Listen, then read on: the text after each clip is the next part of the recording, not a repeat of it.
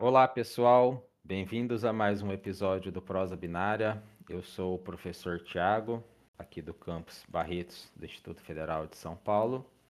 E hoje comigo, meu convidado é o José Adolfo, nosso aluno do curso de Análise e Desenvolvimento de Sistemas, que também participa do podcast esse ano. Bem-vindo, José. Olá, pessoal, tudo bem? Eu sou o José do quarto semestre de Análise e Desenvolvimento de Sistemas. Legal. Então, a ideia do episódio hoje é falar sobre atualização de computadores, pensando do lado de eu tenho um computador, e aí o computador, o formato dele tanto faz, tá? Se é um desktop, se é um laptop. A ideia é eu tenho um computador que está travando, está lerdo, está um pouco antigo, e eu quero melhorar ele para facilitar minha vida.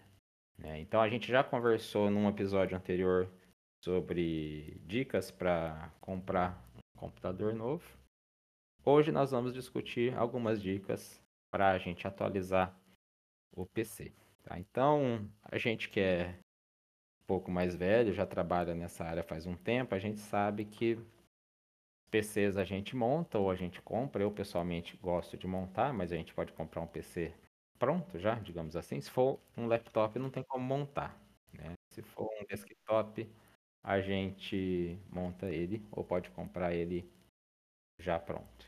Tá? E aí a gente sabe que com o passar dos anos, a, o PC vai ficando um pouco lerdo, vai travando, vai faltando espaço. E aí nós temos duas opções. Uma opção é comprar um novo PC, outra opção é dar uma atualizada no nosso PC atual. Tá? Então eu já passei algumas vezes por isso. Eu queria saber do José se o José já passou por isso. O José é mais novo, né? Então não queria saber a sua opinião, José. Ah, então, eu tô passando por isso agora. Eu tô querendo montar meu PC, né?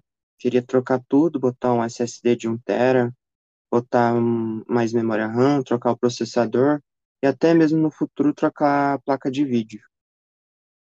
Então eu não sei se eu troco tudo de uma vez, comprando um PC novo já montado, ou se eu troco aos poucos. É, legal. Então, talvez o episódio vai usar o José, né? É, bom, é, algo que a gente tem que pensar né, na atualização é sempre o dinheiro, o capital que você tem disponível para fazer a atualização.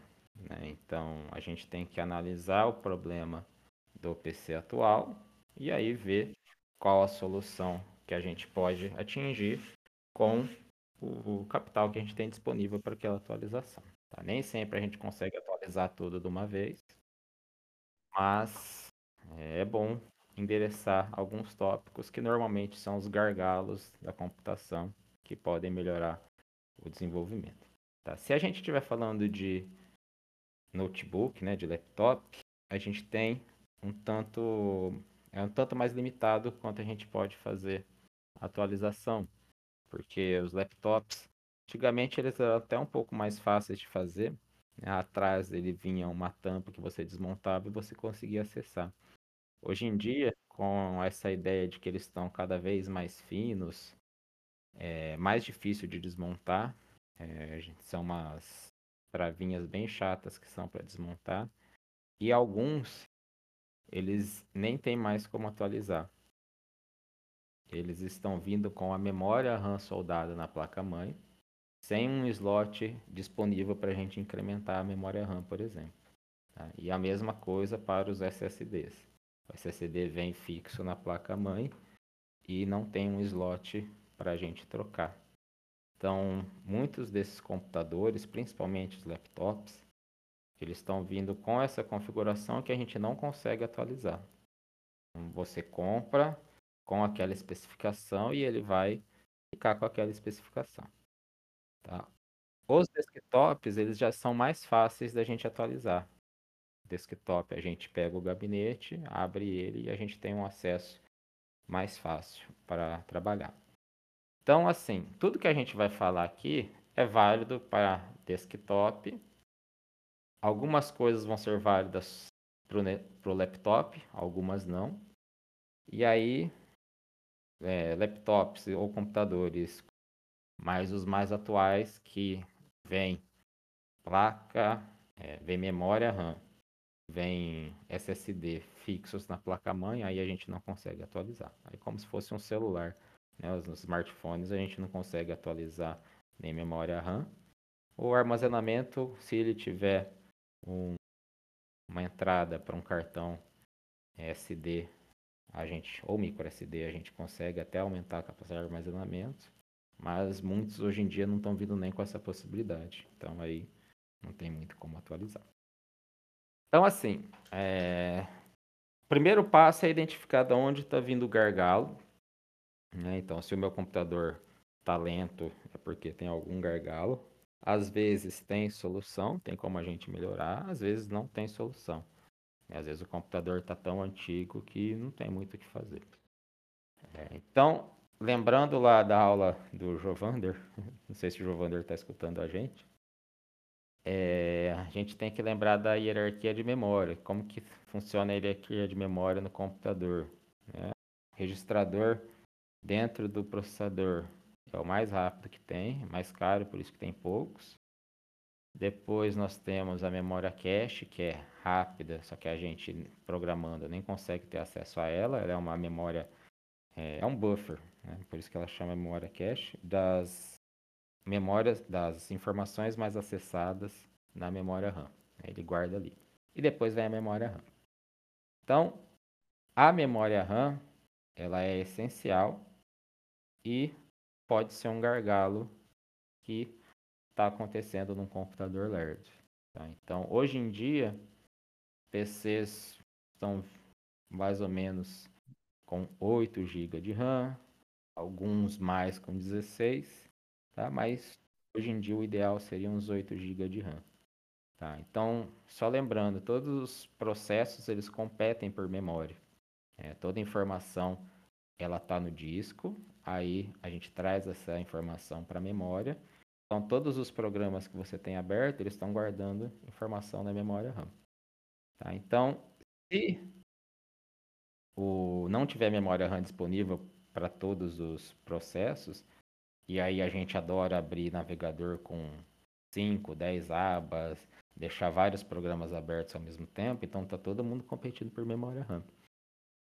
Então, se a gente tiver vários programas abertos e eles competirem pela memória RAM e a gente não tiver memória RAM suficiente para eles, eles vão fazer a paginação. O que é a paginação? Paginação, o sistema operacional pega memória RAM de um processo e joga para o HD para que outro programa tenha sua informação na memória RAM. E aí, lembrando da hierarquia de memória, o HD, né, o disco, ele é muito mais lento que a memória RAM. Mesmo que ele seja um SSD, a gente vai falar depois sobre isso, ele é muito mais lento. Então, nesse processo de pega a informação de, do programa, joga para o disco, pega a informação do disco de um outro programa e joga para a memória, isso é lento. É, e só um detalhe que eu queria adicionar é que as, as pessoas às vezes acham que se você pegar um pente de memória é, de 16 e colocar, que vai resolver o problema dela. Só que não. É, quando você vai fazer a instalação da memória, o ideal é ele ser dual, é, dual channel, né? Para ele, o computador ter duas vias para ele poder fazer a alocação de, do processo de uma maneira mais eficiente. Isso mesmo, José. Tá, então, como o José falou, a gente tem na placa-mãe, né, os locais a gente coloca a memória RAM, os pentes de memória RAM.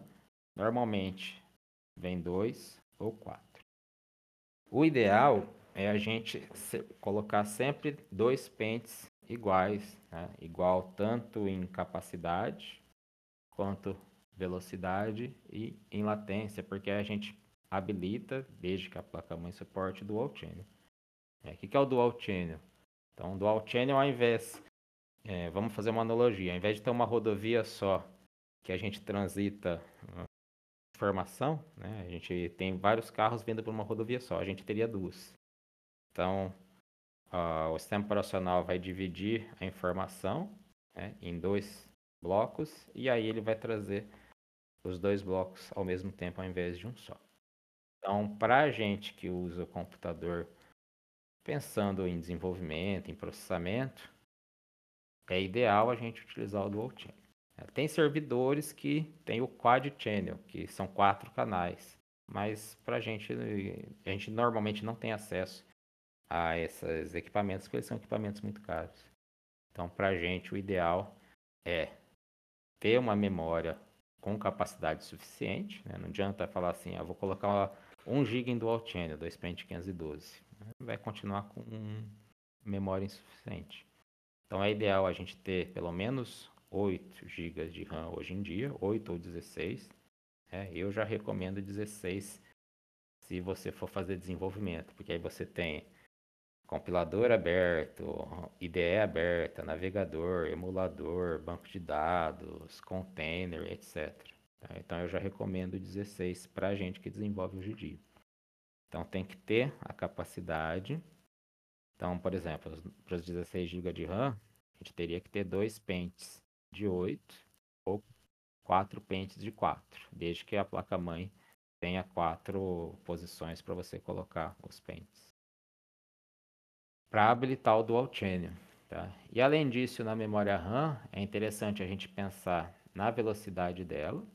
Tá? Então, é, por exemplo, o meu processador é da Intel e o controlador de memória dele, ele trabalha a 3.200 MHz. Então, é ideal que eu consiga uma memória, que eu compre uma memória que trabalhe a 3.200 MHz. Tá? Posso colocar uma memória de velocidade maior? Até posso, desde que a placa-mãe suporte. Vai fazer muita diferença? Não muito. Tá? Porque a gente usa compilando, não vai fazer tanta diferença. Se a gente for rodar um jogo, aí você vai conseguir um pouquinho, frame, alguns frames a mais. Tá? Mas é mais interessante é, que você use a quantidade, pelo menos a velocidade do controlador de memória, porque aí o processador vai trabalhar numa velocidade com a memória e a memória vai trabalhar nessa mesma velocidade. Se você colocar ela um pouco mais rápido, na busca ela vai ser mais rápida, mas aí a hora que ela cai no processador, processador vai trabalhar na velocidade dele. Tá? Não pode ser menor, porque se ele for menor, você está utilizando o teu processador de uma maneira não tão eficiente quanto ele consegue. É igual você falar, por exemplo, que a rodovia é, você consegue trafegar a 100 km por hora, o teu carro consegue trafegar a 100 km por hora, só que você vai a 60. Tá? Então você está se limitando. Tá? Então a velocidade também é interessante da gente avaliar, né? analisar. Eu recomendo velocidade no é, velocidade da memória RAM na velocidade do controlador de memória dentro do processador. Essa informação a gente consegue é, nos sites dos fabricantes. Hoje em dia a gente tem Intel e AMD. Só dá uma pesquisada no processador que você tem interesse. E também a latência. A latência, quando a gente vai ver a especificação da memória RAM, a gente vê lá CL 16, 40, 40, 32. Tá? A latência é o tempo que a memória demora para obter a informação. Uma vez que foi solicitada para ela, é o tempo que ela demora para obter um dado. Então, quanto menor a latência, mais rápido vai ser o processamento. Então, de memória RAM, eu acho que é basicamente isso.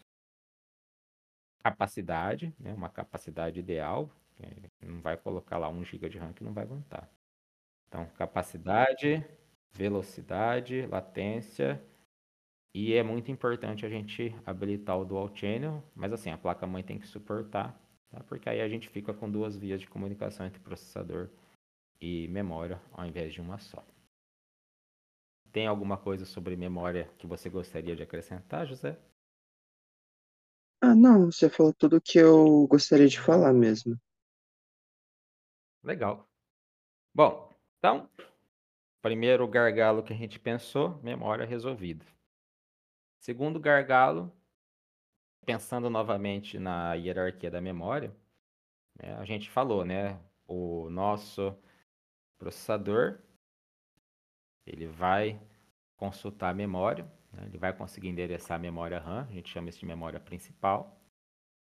E aí, o SO que vai fazer esse controle de onde vai guardar a informação de cada programa.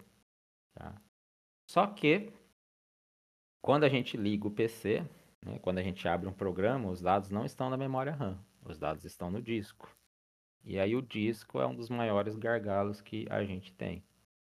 Né? Então, PCs antigos, né, eles usam disco rígido, né, que é aquele disco magnético que tem o disco dentro dele, por isso que chama disco, que roda, e ele é bem lento.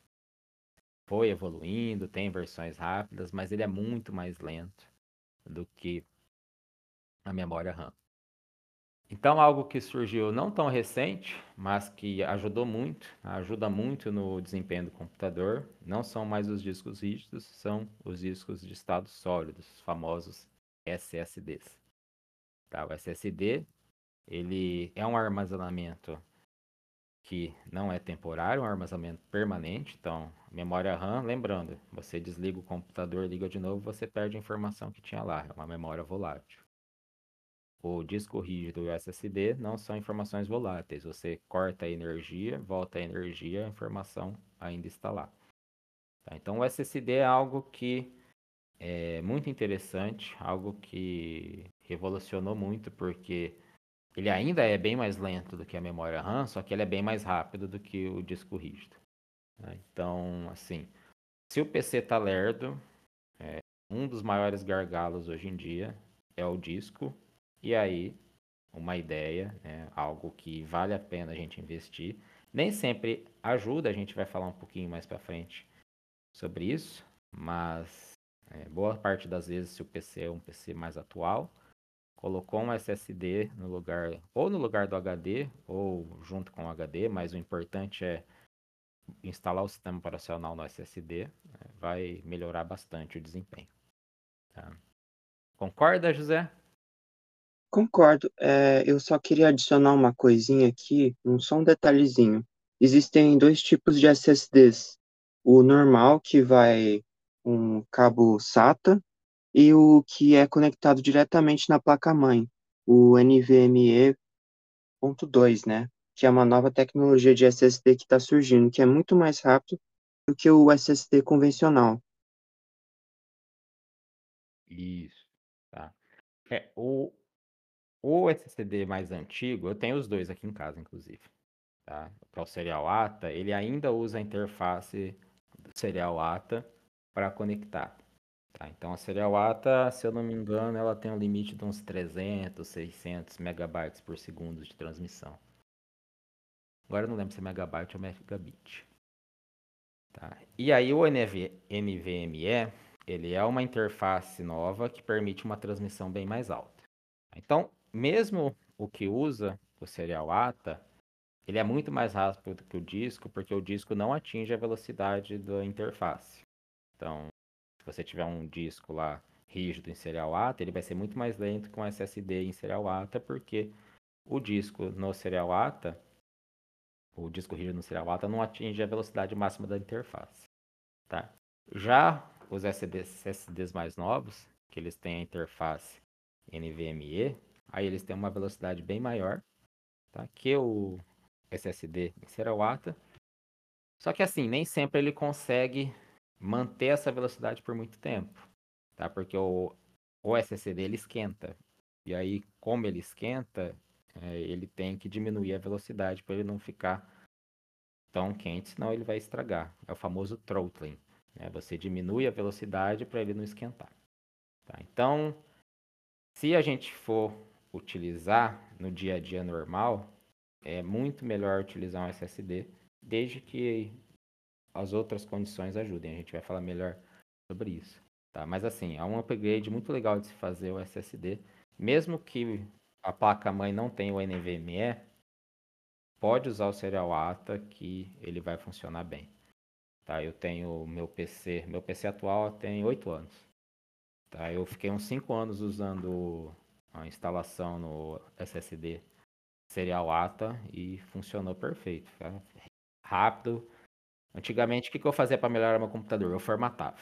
Tá? Porque se formatava, você limpa o registro, e aí fica mais rápido, aí dá meio ano, um ano, já está tudo lerdo de novo, eu formatava de novo. Eu fiquei cinco anos sem formatar meu PC com um SSD serial ATA.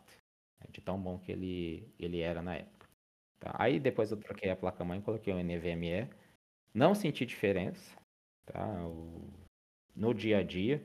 Claro, se eu for ficar fazendo teste, por exemplo, vou transferir um arquivo de, sei lá, 30 gigabytes. Aí eu posso sentir a diferença. Mas no dia a dia, não senti a diferença do NVMe para o Serial Então é algo legal, é algo que vale a pena, desde que algumas condições sejam atingidas, a gente vai falar daqui a pouco, mas normalmente é algo que dá uma bastante diferença.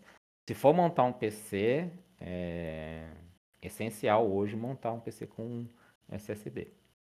Então, assim, quando a gente instala o SSD, quando a gente usa o SSD, é legal a gente instalar o sistema operacional nele. Aí, se a gente conseguir, por exemplo, ah, eu quero instalar o, sei lá, Visual Studio. Se conseguir instalar nele, ok, que o Visual Studio vai abrir super rápido. Ah, eu quero que um jogo abre rápido, instala no SSD. Se a gente tiver um SSD menor, por exemplo, aqui em casa meu SSD é de 256. Eu tenho um SSD de 256 para o sistema operacional e os meus arquivos ficam num HD de 1 tera. O HD é lerdo, mas aí eu deixo só os arquivos. Então, esses arquivos eles vão demorar para abrir em comparação ao SSD. Aí assim, tudo que você quer que abra rápido, vai para o SSD. O que você não precisa que abre rápido, você joga para o HD. E aí, outro recurso que acabou meio que não sendo mais utilizado, ou meio falando menos, é o RAID. Não sei se você conhece o RAID.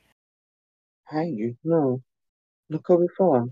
A ideia do RAID tem várias possibilidades, mas é mais ou menos igual ao do Channel. Você coloca dois HDs e aí na hora de gravar o dado, você grava metade num, metade no outro. E na hora de ler, você ao invés de, por exemplo, ler 1 mega de um mega do outro, você lê 512 de um, 512 do outro. Tá? Então a ideia é diminuir pela metade o tempo de, de busca ou de escrita no disco. Antigamente a gente fazia isso quando tinha os HDs. Tá? Então não tem só essa possibilidade. Né? Tem o RAID, esse é de velocidade, tem o de segurança, que você grava os dados iguais em dois HDs. Aí se um HD falha, você tem um dado no outro.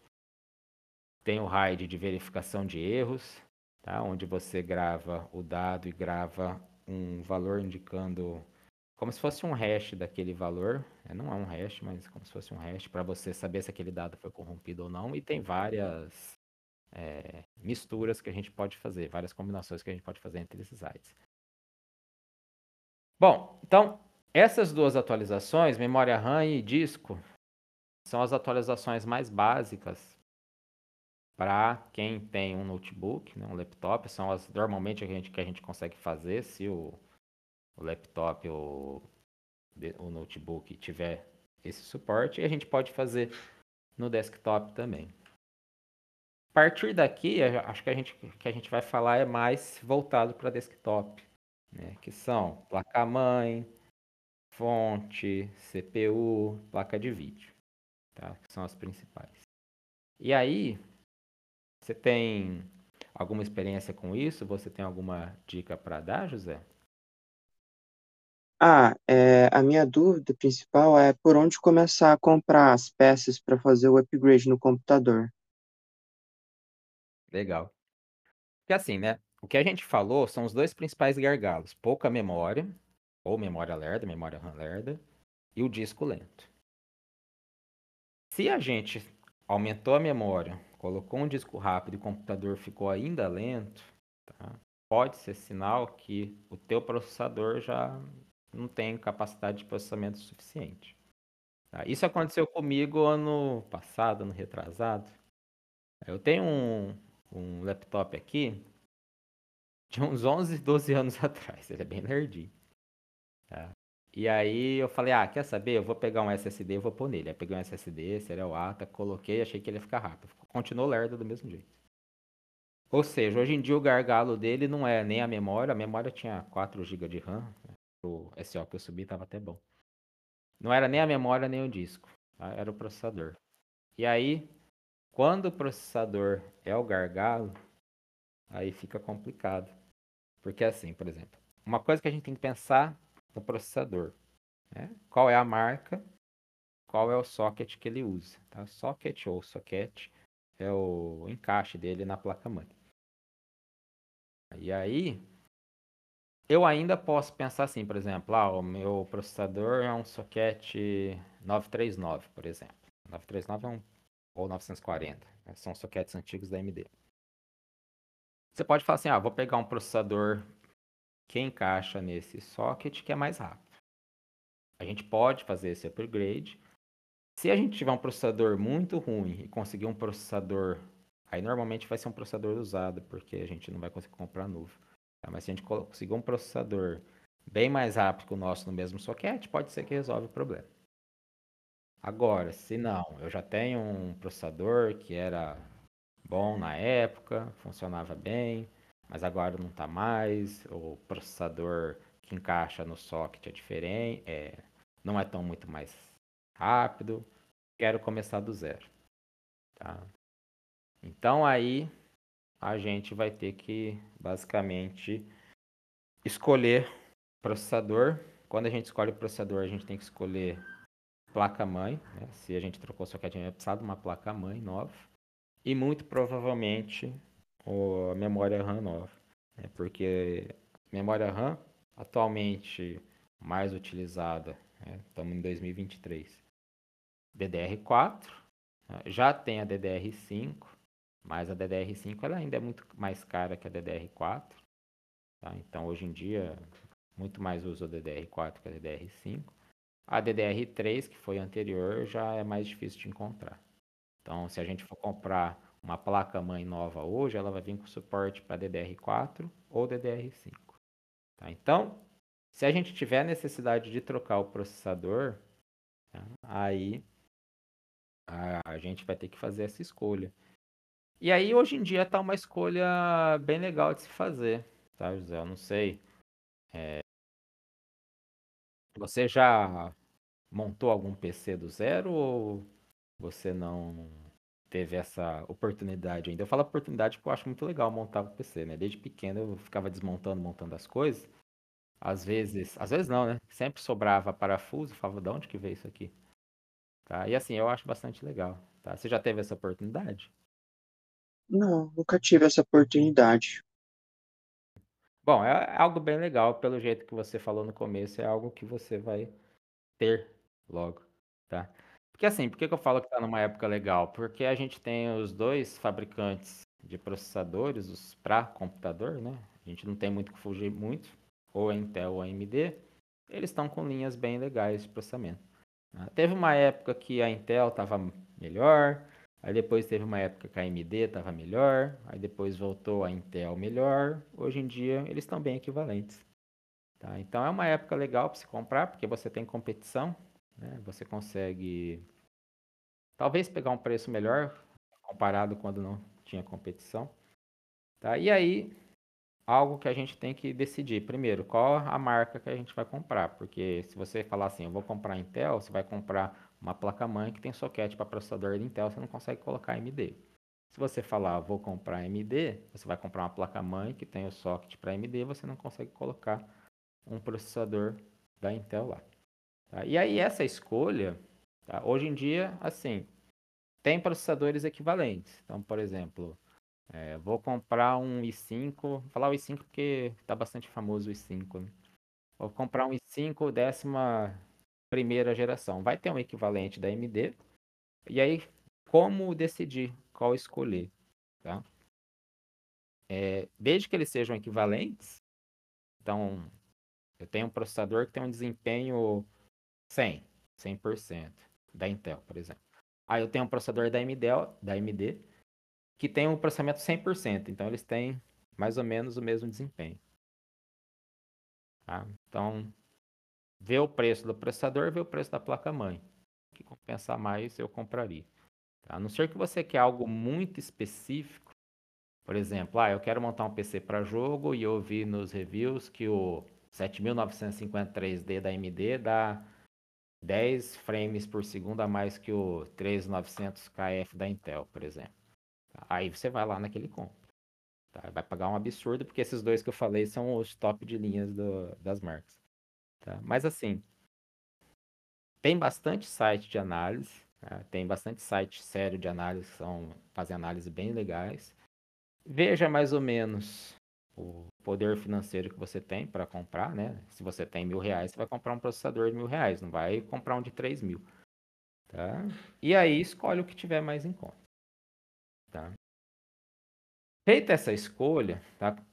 Assim, algo que a gente tem que ter claro, eu até comentei do i5. Tem muita gente que colocou na cabeça que o que é bom é i5. Ah, tem o i7, tem o i9, mas tem que ser pelo menos i5. A gente tem que tomar um pouco de cuidado com isso. Porque assim, a tecnologia evolui demais, né? Ah, os processadores estão cada vez mais rápidos. Antigamente a gente tinha processador com um núcleo só, hoje em dia a gente tem processador com 4, 6, 8, etc. núcleos. Aí isso pensando nos PCs mais comuns, né? Tem o, por exemplo, o Threadripper da AMD que tem vários processadores, mas ele é muito caro. Não sei se compensa a gente falar dele, mas assim, pensando no Core da Intel e nos Ryzen da AMD. O que a gente tem que tomar cuidado é que os processadores antigos, eles não são tão rápidos como eles eram na época, porque hoje em dia a gente está gastando mais memória, a gente está fazendo mais processamento, etc. Às vezes a pessoa fala assim, ah, eu tenho um i5 talento, ou meu i7 talento, ou fala, ah, vou pegar um i7 de terceira geração porque é um i7. Não, o i7 de terceira geração para hoje é lento. Tá? Hoje em dia, se eu não me engano, a Intel está na 12 ª 13 terceira, 14 quarta geração, alguma coisa assim. Tá? Então, o i7 de uma geração é mais ou menos equivalente ao i5 da próxima geração, que é mais ou menos equivalente a um i3 da próxima geração. Tá? Então, se você pular uma, duas, três gerações, até você consegue pegar um processador legal. Se você pular muito, igual eu falei, ah, vou pegar um i5 da, um i7 da terceira geração, ele vai ser lento. Tá? Então, às vezes compensa a gente comprar um i5 da última geração do que um i7 da geração, cinco gerações anteriores. Tá? Tome cuidado com nomenclatura. Nomenclatura a gente pode colocar na cabeça, ah, o que é bom é o i7. E se for um i7 atual, sim. Se for um i7 mais antigo, não. E a mesma coisa AMD. Tá? Então, a AMD hoje em dia está na série 7000. Né? Então, os Ryzen teve a série 1000, 3000, 5000 e hoje em dia estamos na 7000. Tá? Por exemplo, o Ryzen 7600 é um processador intermediário. Tá? É, ele vai ser melhor do que um Ryzen 1800, que era o, um dos topos de linha da série 1 do Ryzen. Tá? Porque a tecnologia evoluiu.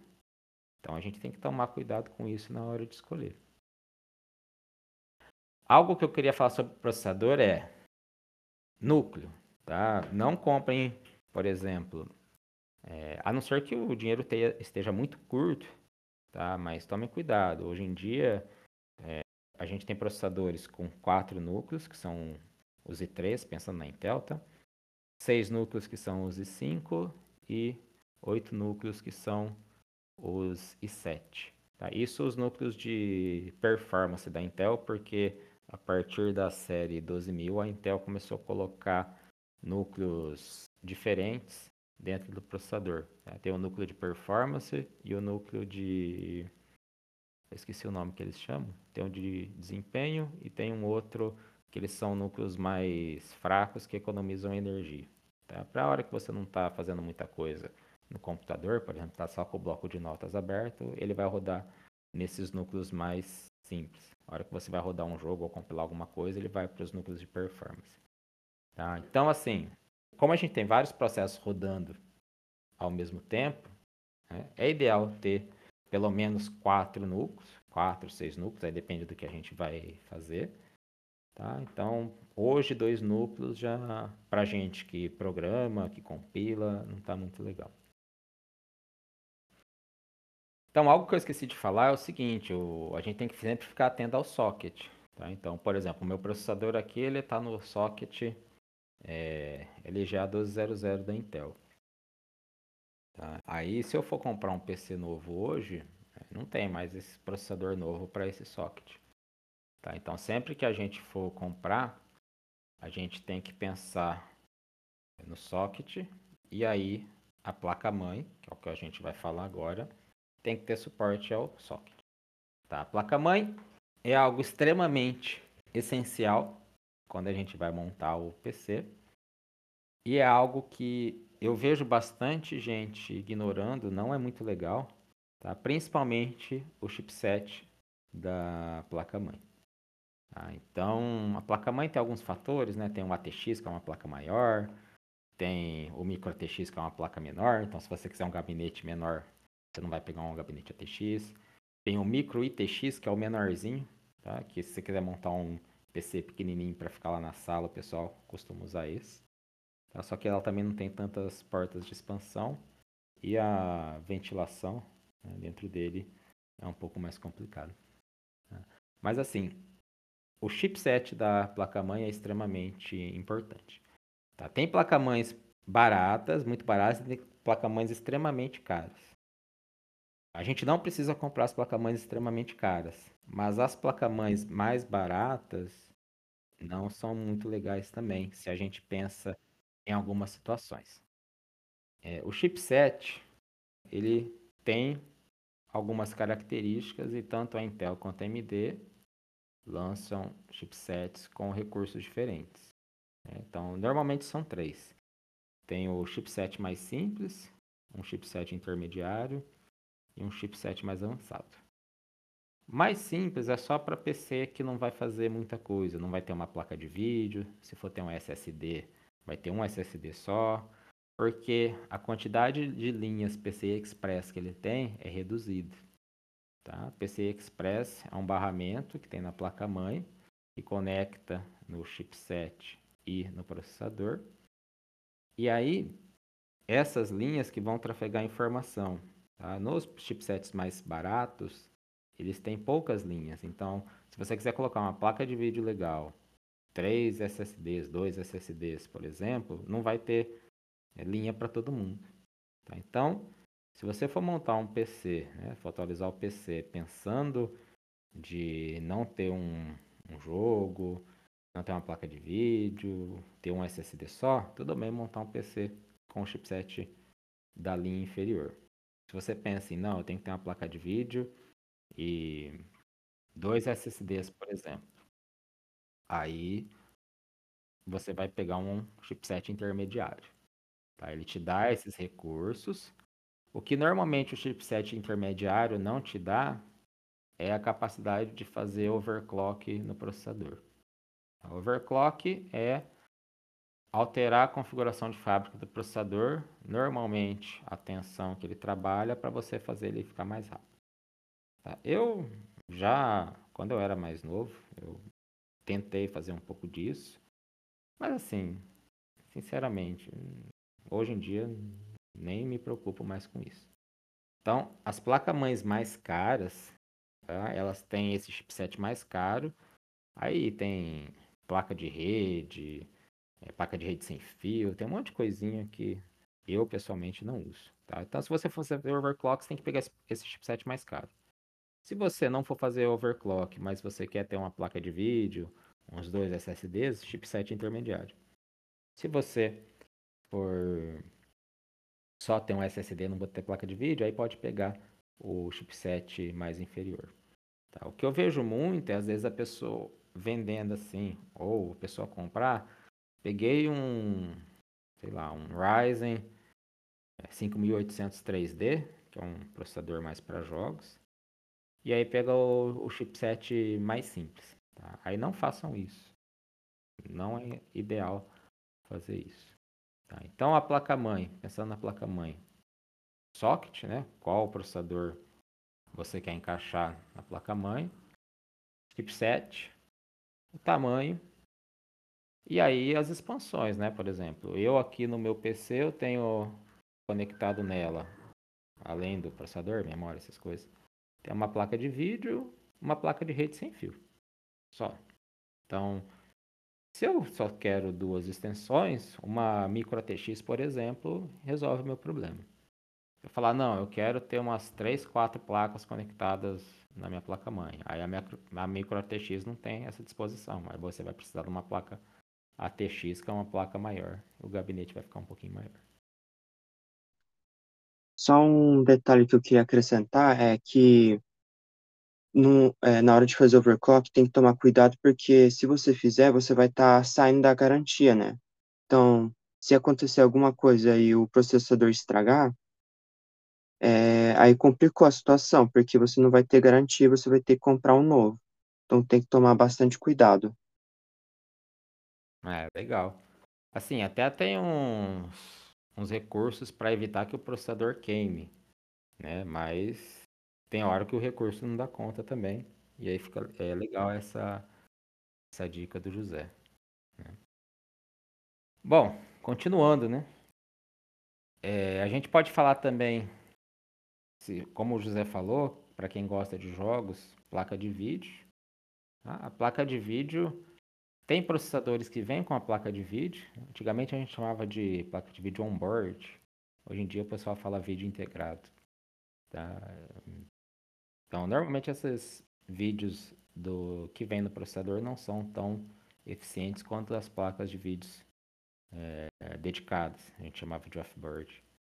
Tá? Mas assim, a placa de vídeo é simples de, de a gente escolher, né? Por exemplo, eu quero rodar o jogo tal, na qualidade máxima, na resolução tal, em 60 frames por segundo, 120 frames por segundo. Tá? Aí você roda. Se tua placa de vídeo não aguentou, você sabe que você precisa de uma placa de vídeo nova, não tem muito o que fazer. Tá? E aí tem testes diversos na internet comparando ah, as placas de vídeo. Tá? Claro que assim, você não vai falar, eu quero rodar um jogo em 4K usando Ray Tracing e atualizar ele a 240 Hz. Eu acho que nem as placas mais mais avançadas hoje conseguem isso. Tá? Mas a placa de vídeo é bem simples. Tá? A placa de vídeo você tem lá uma métrica. Eu quero rodar esse jogo nessa qualidade. E aí você consegue comparar. Rodou a 40, eu quero a 60. Sabe que você vai precisar de uma placa de vídeo nova. Ou você reduz a qualidade, né? Então você precisa rodar, por exemplo, a textura no Ultra, preciso rodar a sombra no Ultra, posso diminuir um pouquinho a resolução. Hoje em dia a gente tem o escalonamento de resolução, ele renderiza o jogo internamente a 720, mas mostra no seu monitor a 1080p, por exemplo. Se for algo que não te atrapalha, tá? a gente pode diminuir a qualidade do jogo para conseguir rodar no frame desejado, frame rate desejado. Então, agora, se não, eu quero rodar no máximo possível, aí você vai ter que gastar dinheiro com uma placa de vídeo nova. Tá? E só lembrando assim, placa de vídeo tem hertz para você comparar, tem a quantidade de memória. Né? Quanto mais memória, maior a textura que você vai conseguir colocar no jogo. Mas assim, placa de vídeo é bem simples. Tem diversos reviews na internet.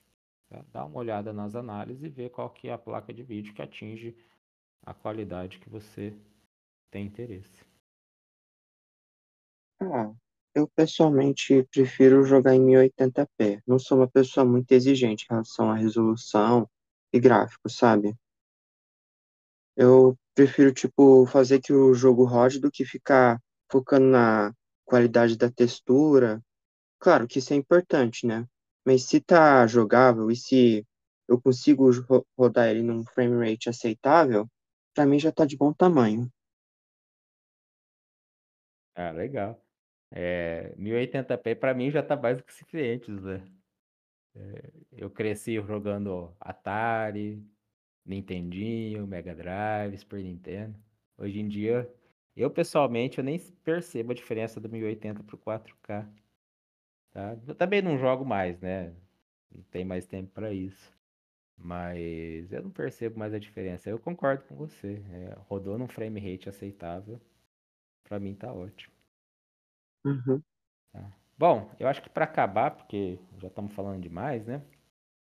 Algo que é extremamente importante que às vezes as pessoas podem é, não dar a devida atenção é a fonte, tá? Porque a fonte, ela que vai gerar a energia que o teu computador precisa, tá? E aí, se a fonte não aguentar, por exemplo, teu computador precisa de 400 watts para rodar bem. Se ela te entregar só 300, não vai dar muito certo. Então, a fonte é importante. É importante que seja de uma marca confiável. É importante que a potência ela, que ela te entrega seja uma potência entregue de forma constante. Tá? Pode ser, por exemplo, você vê uma fonte anunciada, fonte de mil watts, baratinha. Será que ela entrega esses mil watts de forma constante? Ou será que é, uma vez na vida só ela vai entregar mil watts, depois ela não entrega mais? Tá? Então, a fonte é extremamente importante. Tá? E não precisa, por exemplo, ah, vou comprar uma fonte de mil watts. Não vai se o teu se o teu computador ele precisa de 300 watts para rodar, compra uma fonte de 400, por exemplo, tá? Para ter um limite ali, tá? Se você comprar uma de 500, uma de 750, uma de 1000, não vai fazer diferença nenhuma se o teu computador usa 300. A não ser que você compre pensando assim, ó, vou comprar algo mais simples, né, um computador mais simples, só que no futuro eu quero colocar um processador mais rápido, uma placa de vídeo mais rápida, e aí quanto mais rápido, mais consumo eles têm de energia. Tá? Então, se você for pensar em evolução, né, uma, um upgrade futuro, aí você pode comprar uma fonte um pouco mais forte. Mas assim, é, se você não pensa muito nisso, aí compra uma fonte que resolve teu problema. Tá? Tem diversos sites, tem alguns sites que eu gosto bastante. Dá para a gente fazer essa conta na mão, tá? Mas tem site que já faz isso para a gente, é mais fácil. A gente coloca lá a configuração que a gente quer, o que, é que a gente deseja. Ele te fala, ó, esse teu computador vai consumir 400 watts. Então, recomendamos uma fonte de 450, por exemplo. Tá? E aí, desde que seja uma marca confiável, que você sabe que a fonte vai te entregar de forma constante essa potência, tá? aí tudo bem. É, a minha fonte, eu tenho uma fonte de 500 watts há 8 anos, por exemplo. Né? Na época que eu montei, era mais ou menos o que eu precisava. Desde que eu montei o computador, eu troquei a placa-mãe, processador, as memórias e a placa de vídeo. Só que aí, como a tecnologia evolui, né, como o processo litográfico que eles utilizam são melhores, eles gastam menos energia que o PC que eu montei originalmente há oito anos atrás.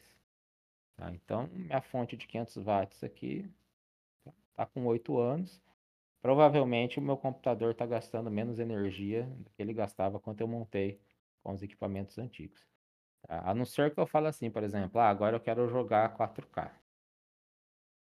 E aí eu vou precisar de uma placa de vídeo muito melhor do que a que eu tenho que eu tenho é uma placa de vídeo bem simples.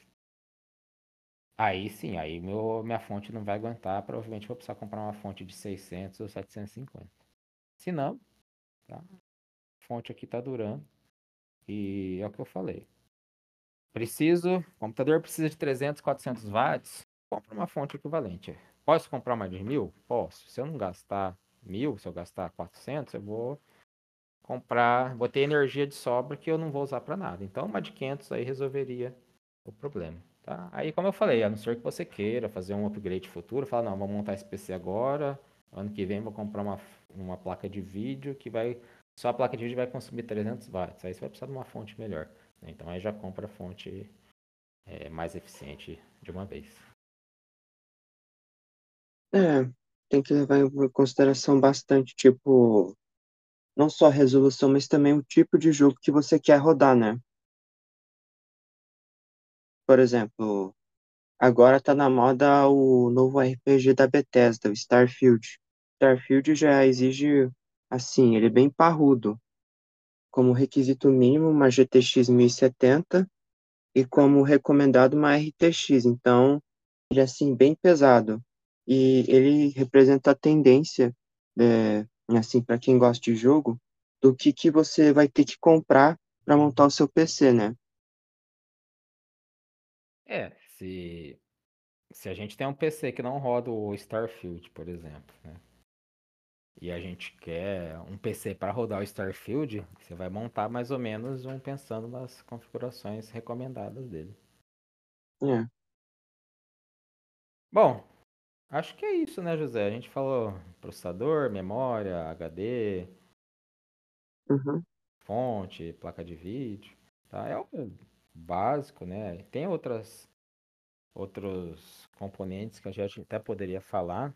É, o resfriamento do gabinete também é super importante, tá? Não basta a gente colocar só o cooler original que veio, é, fechar o desktop e nunca mais mexer, né? É interessante a gente colocar alguns fãs para fazer o resfriamento, para ajudar no resfriamento, abrir o desktop de vez em quando, limpar porque entra poeira, fica sujo, às vezes o, as grelhas do cooler é, entra tanta poeira que ela fica não consegue passar mais ar ali, aí o processador vai esquentar.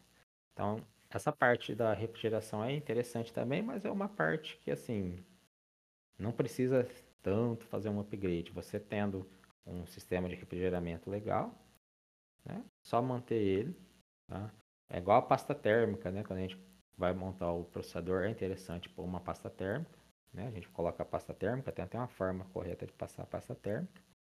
E aí, de tempos em tempos, pode ser que essa pasta térmica resseca e a gente precisa reaplicar ela, tá? Mas é algo mais simples. Mas monitor, né? Se agora a gente estava falando, meu monitor é de 60 Hz, tá? Para mim, bom, eu não jogo mais, né? Então, para usar as IDEs, né? software que a gente usa para programar, é mais que o suficiente.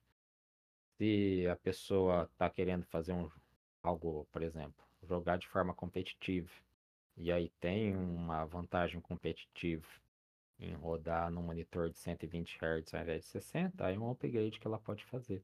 Tá? Mas aí é um upgrade bem simples, né? Eu quero 120 Hz. Né? Você vai lá e compra um monitor de 120 Hz. Né? Não tem muito o que fazer. E só lembrando, né? Se o teu jogo roda 60 Hz, por exemplo, se o teu monitor atual roda 60 Hz e você vai passar para 120, você vai dobrar a carga de processamento da tua placa de vídeo. Então, não é só falar assim, ah, vou passar de 60 para 120. Você tem que ver se o teu hardware consegue rodar o jogo a 120 frames. Pode ser que ele aguenta rodar no máximo, por exemplo, a 70. Então, você tem um monitor rodando 60 perfeito. Você fala, ah, quero passar para 120. Aí ele vai rodar 70, aí você vai ter que fazer um upgrade. Pode ser em processador, em placa de vídeo, etc. Vai depender muito do jogo e do teu gargalo atual. Mesma coisa a resolução, né? Eu tenho um monitor 1080p. Ah, agora eu quero rodar em 4K. 4K é quatro vezes o tamanho de uma imagem 1080p. Então você está basicamente, né, fazendo uma conta simples, aumentando o processamento em quatro vezes. Será que o teu hardware tem suporte? Ele dá conta de aumentar em quatro vezes? Se der, ok. Se não der, provavelmente você vai ter que ou é, atualizar placa-mãe, processador, memória, placa de vídeo, né? Aí depende do, da situação ou diminuir a qualidade gráfica do jogo. Bom, acho que é isso, José. Falamos demais. É, queria agradecer ao José pela presença. Quer fazer algum comentário final sobre o assunto, José? Ah, é ver com calma, não ter muita pressa, né? E estudar o que que você realmente quer, né? Porque não é só comprar as últimas peças de última geração. Tem que ver certinho qual que é a sua necessidade e o que que você vai querer usar ele no dia a dia, né? Tipo, se é para jogar, beleza, mas você prefere jogar em 4K, 1080p, tudo bem jogar é, em gráficos baixos, sabe? Tem várias coisas que tem que levar em consideração na hora de montar um PC, então eu recomendaria ver com bastante calma, sabe? Não ir com pressa, essas coisas. Legal. É, queria agradecer novamente o José pela presença. Né? Concordo com ele, né? Como a gente falou lá no começo, a gente tem que avaliar qual é a real necessidade, qual é o aporte financeiro que a gente possui. Tá? Então, eu preciso de um PC para essa necessidade. Monto o PC pensando naquela necessidade. Então é isso, obrigado a todos por nos escutar. Se tiverem dúvidas, sugestões, críticas, podem entrar em contato conosco. Meu e-mail é o tad@ifsp.edu.br. José, qual que é o seu e-mail? dora.j.aluno.ifsp.edu.br. Legal.